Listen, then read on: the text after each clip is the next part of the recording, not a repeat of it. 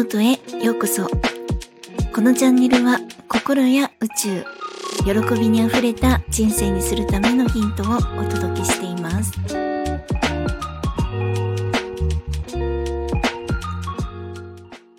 皆さん、いかがお過ごしですか？ゆみです、えー、本日は被害者意識についてお届けします。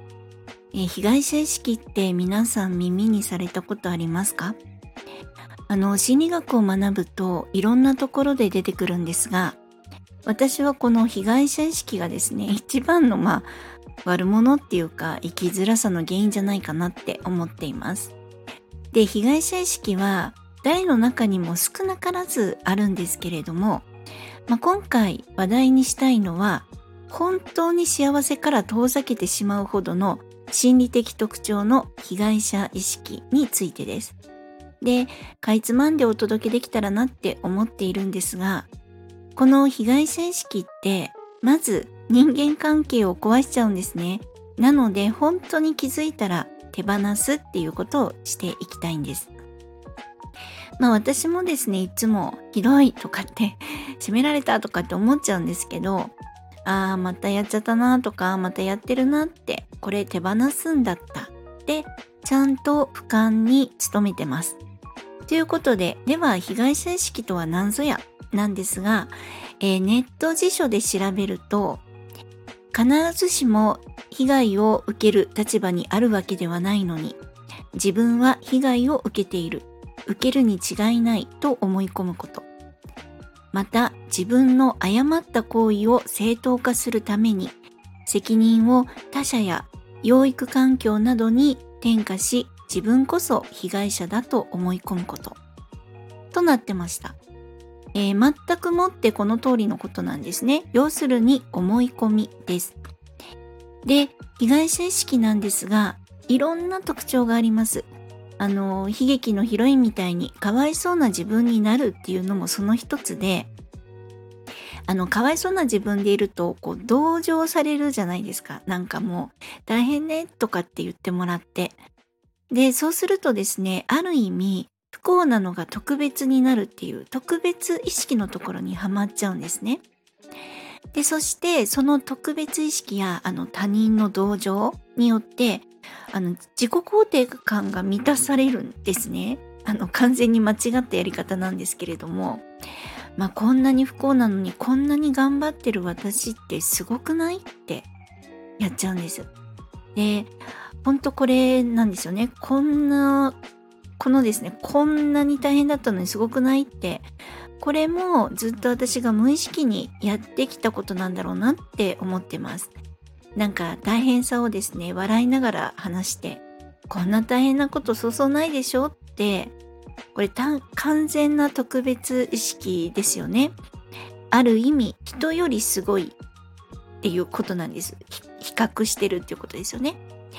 で、スポットライトを浴びれる数少ない場所になるので、かわいそうな人になることで、人に甘えたり頼ったり、慰めてもらえたりって、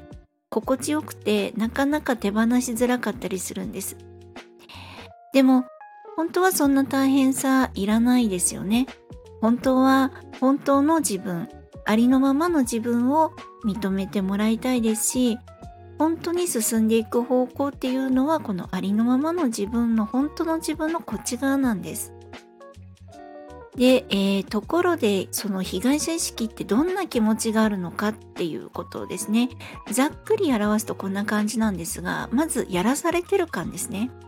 なんかやりたくないのに強いられたとかまあ勉強とかもそうですよね子供の頃の。あと家のお手伝いとか。あと自分ばっかし大変な思いしてるとか。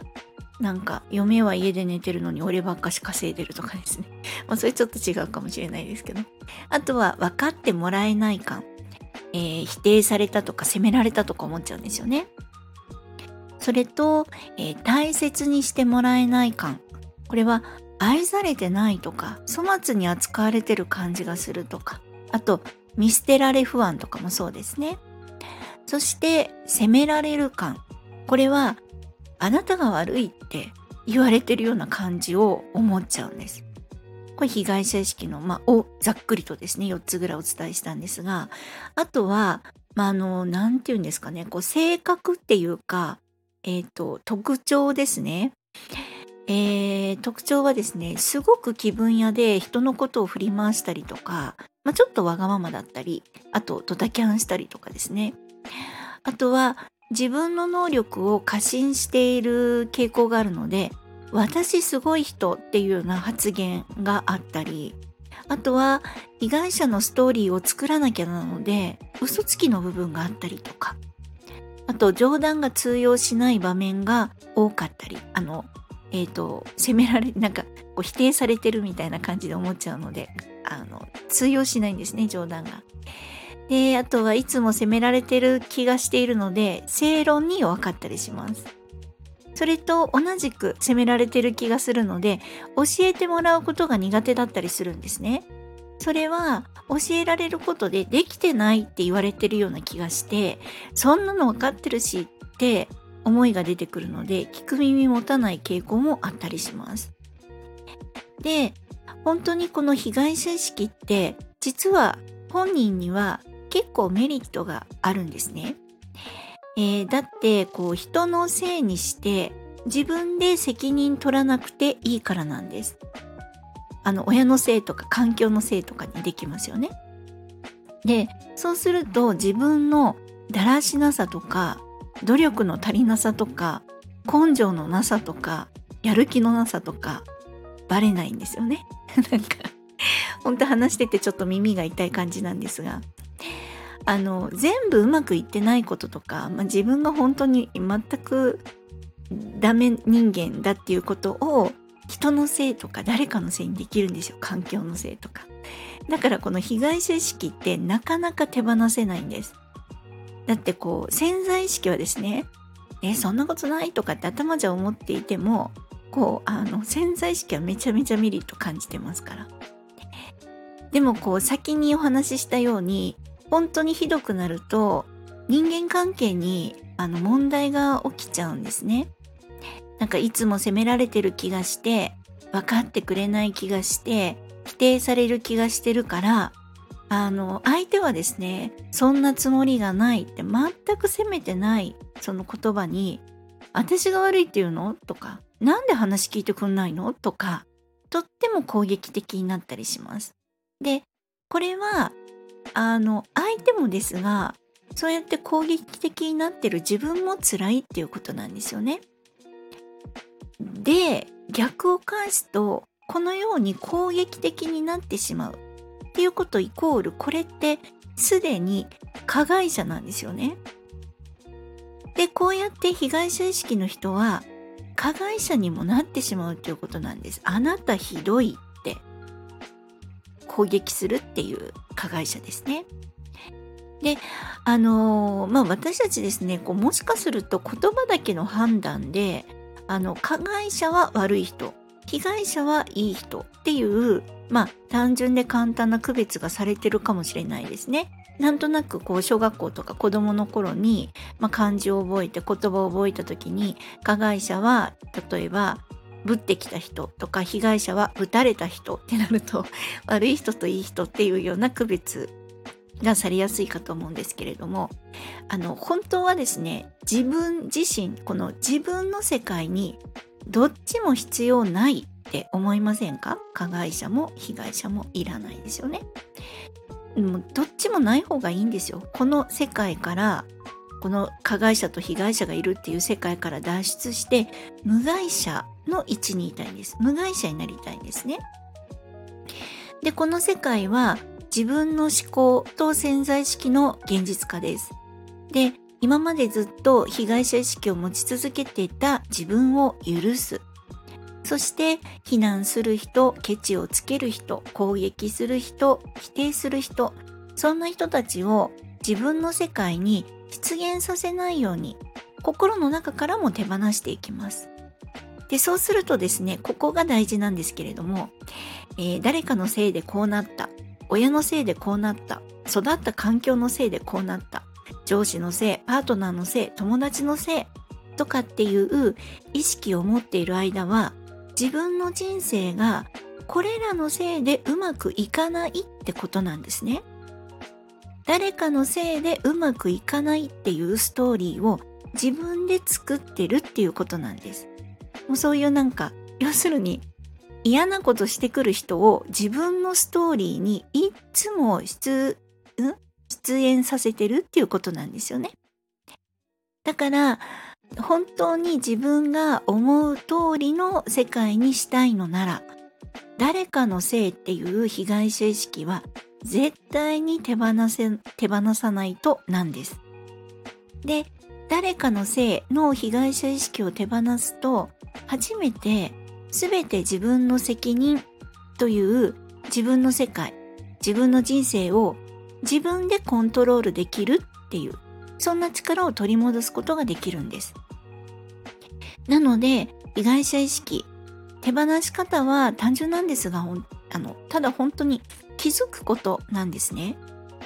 で、人と話している時に向かってしたり、責められてる気がして泣きそうになったら、それはもう間違いなく被害者意識です。